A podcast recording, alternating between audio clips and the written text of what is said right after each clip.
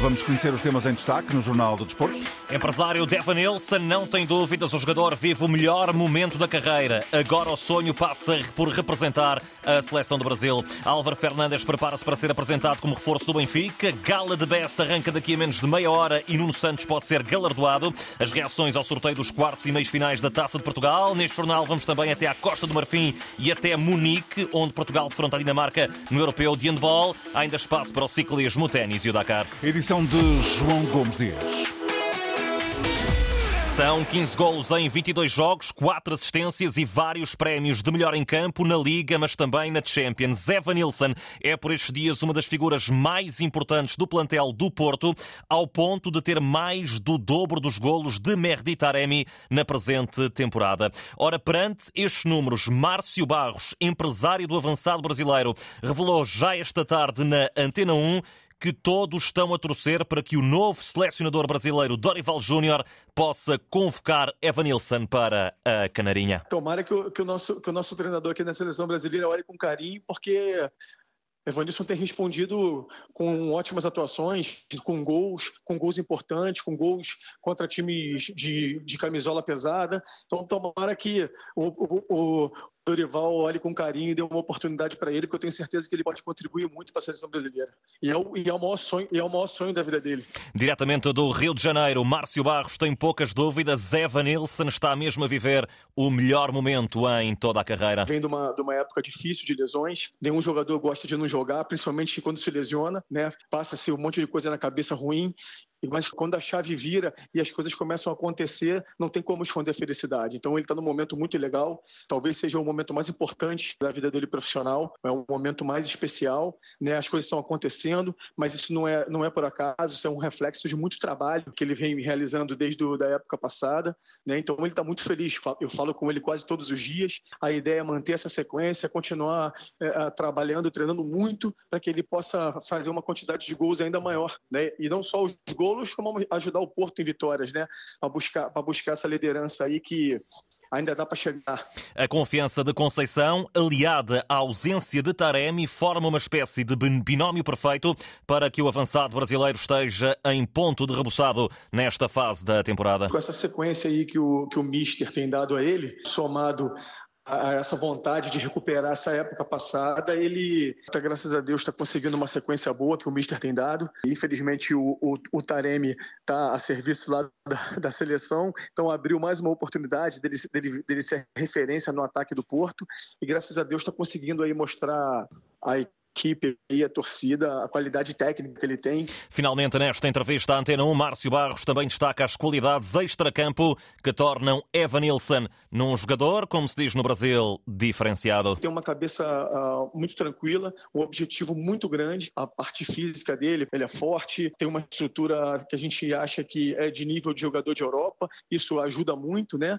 Ele, ele conseguiu entender a forma de, de jogo do, do Mister, né? De como, de como os principais jogadores que, que são vitoriosos na Europa, ele conseguiu entender essa leitura, ter essa leitura e a cada dia que passa ele tenta se aprimorar uhum. ainda mais para que a gente consiga voo, voos mais altos, né? Ele, foi para aí com esse objetivo, vencendo o Porto.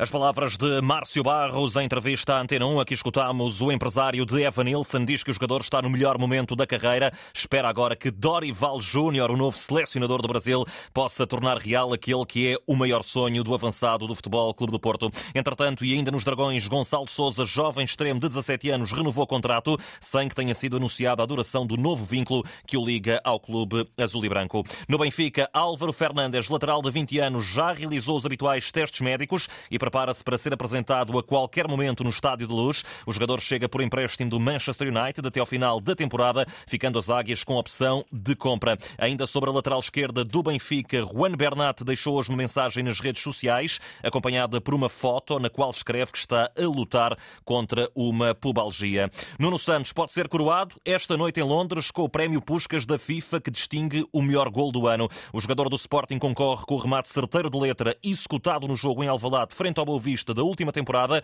e não esconde que este é um momento especial na carreira. É sempre bom para Portugal também, muito bom para mim, bom para o Sporting, é bom para, para, todo, para todos, mas em especial para mim, porque sou eu que estou aqui e, e vou tentar desfrutar deste momento, vou desfrutar e vamos ver se consigo ganhar e levar para casa o prémio. Escutado pelo jornalista, pela jornalista Rosário Salgueiro, Nuno Santos revela o natural desejo que tem replicar estes bons momentos, mas ao serviço da Seleção Nacional. É um dos meus maiores sonhos, é representar a seleção. Sei que pode chegar o momento, mas não penso nisso. Penso no Sporting. É no Sporting que eu penso todos os dias, porque é o meu clube, mas sem dúvida que é um dos sonhos representar a seleção.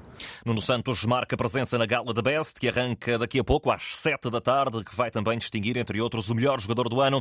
Os finalistas são Erling Haaland, Lionel Messi e ainda Kylian Mbappé. João Vasconcelos renovou contrato com o Braga, jovem de 18 anos, considerado uma das maiores pérolas da formação braguista, estendeu o vínculo com os minhotos até 2028. Vasconcelos tem estado em plano de destaque na formação B do Braga, mas também na UEFA Youth League. Está definido o alinhamento dos quartos e meias finais da Taça de Portugal. O sorteio editou os seguintes encontros: Vitória de Guimarães Gil Vicente, Vizela Benfica, Santa Clara Porto e União de Leiria Sporting. Partidas a realizar de 6 a 8 de fevereiro. Depois, nas meias finais, o vencedor do Vitória Gil defronta Santa Clara ou Porto, ao passo que Vizela e Benfica estão na rota de União de Leiria e Sporting.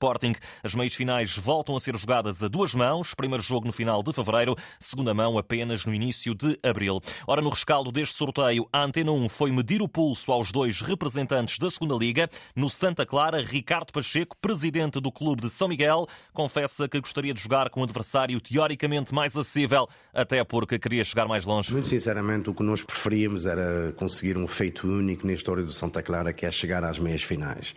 Já conseguimos chegar aos quartos finais por duas vezes, mas chegar às meias finais seria, seria um marco importante neste projeto que estamos a construir, de um Santa Clara cada vez maior.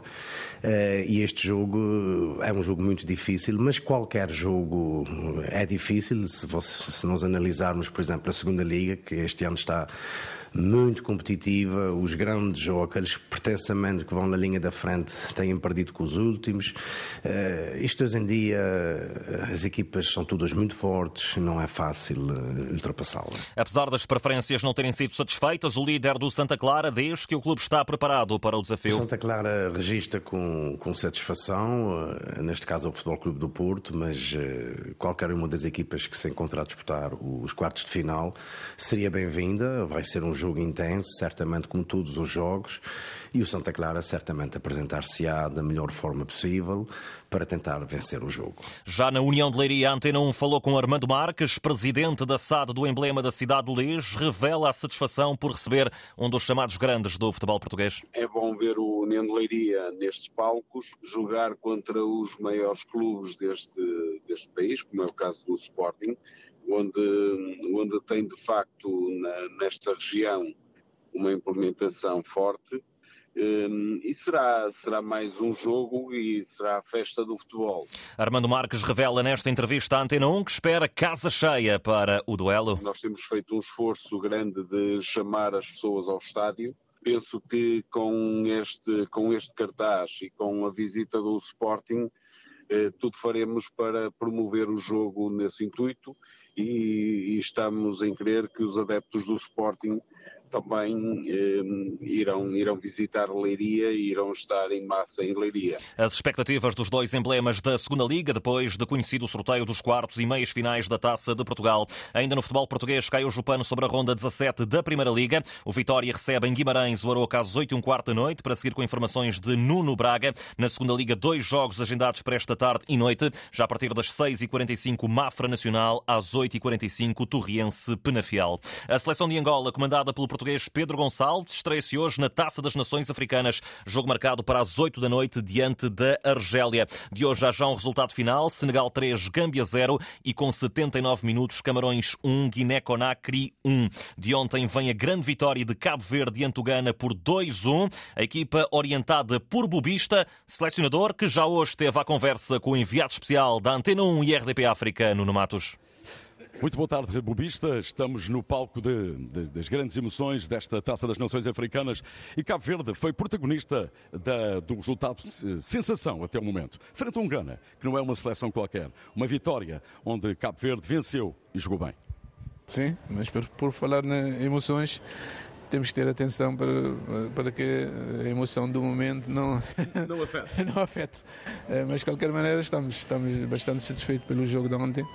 Uh, não só pelo resultado, mas também pelo caráter da equipa. Eu acho que a equipa teve um caráter de, do início ao fim do jogo e essa vitória vem, vem, vem demonstrar o, o, trabalho que temos feito. Gostava de destacar o quê da, da sua equipa? Do espírito coletivo. Eu acho que fizemos, fizemos um jogo bastante coeso. As substituições às vezes, às vezes eh, dão certo, outras vezes, outras vezes não. Mas o mais importante é que os jogadores que entraram uh, souberam uh, dar a, a, devida resposta uh, daquilo que precisávamos no momento. Que quando trabalham em equipa, individualmente podem mostrar a qualidade que, que, eles têm. Vamos ter agora uma, um duelo de duas seleções lusófonas. Moçambique também é, foi protagonista na primeira jornada porque empata diante dos candidatos, de um dos candidatos que é o Egito. Claro. E fez um jogo, um jogo bastante, bastante bom. Uh, teve um pouco, digamos assim, de, de, de mala sorte na parte final do, do jogo, mas não é só do jogo de ontem, acho que Moçambique tem feito um, um trabalho extraordinário nos últimos, nos últimos tempos. Uh, daí vai ser, vai ser um jogo bastante, bastante interessante, bastante duro uh, para as duas equipas. Sem dúvida. Há quem diga que os tubarões azuis das seleções, uh, das seleções que aqui estão lusófonas será a seleção com mais condições de chegar mais longe. O senhor aceita isso ou acha que isso é colocar muita pressão né, na sua seleção? Não, não, assim, assim, é, é, eu penso que, que, as outras seleções, Moçambique, Angola, têm jogadores de grande, de grande nível. Às vezes, nós todos temos, temos dificuldade em poder, poder trabalhar com, com um certo tempo. São jogadores que jogam na Arábia Saudita ou na Europa. Daí que acho, acho que, que a nossa equipa está num bom caminho, mas essas outras equipas todas têm condições para, para, fazer, para fazer um grande torneio. Sem dúvida nenhuma. Muito obrigado, Bobista, e boa sorte para este torneio. E da Costa do Marfim viajamos sem mais demoras para Munique, na Alemanha, onde Nuno Perlouro, muito boa tarde. Tens ao teu lado o Paulo Fidalga, adjunto da Seleção Nacional de Handball, que defronta daqui a alguns minutos a poderosa Dinamarca. Olá João, boa tarde. Já estou de facto no interior da Arena de Munique, onde daqui a pouco Portugal joga com a Dinamarca e tenho mesmo comigo Paulo Fidalgo, técnico adjunto da Seleção Nacional. Olá Paulo, boa tarde e mais uma vez obrigado por estar em direto na Antena 1. O que é que se pode esperar deste jogo frente à tricampeão do mundo Dinamarca?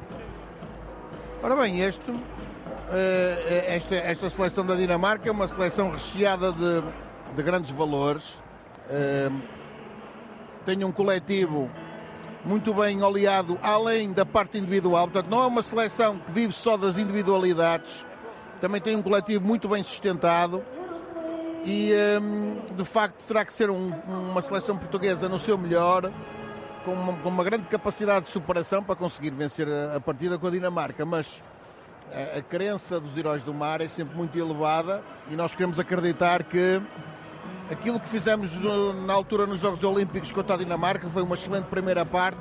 Se calhar podemos fazer isso durante 60 minutos. Muito obrigado, Paulo Fidalgo. O jogo começa dentro de menos de uma hora, João, mas recordo que nos últimos jogos, nos eh, cinco jogos em que Portugal jogou com a Dinamarca, a vitória foi sempre para a equipa dinamarquesa.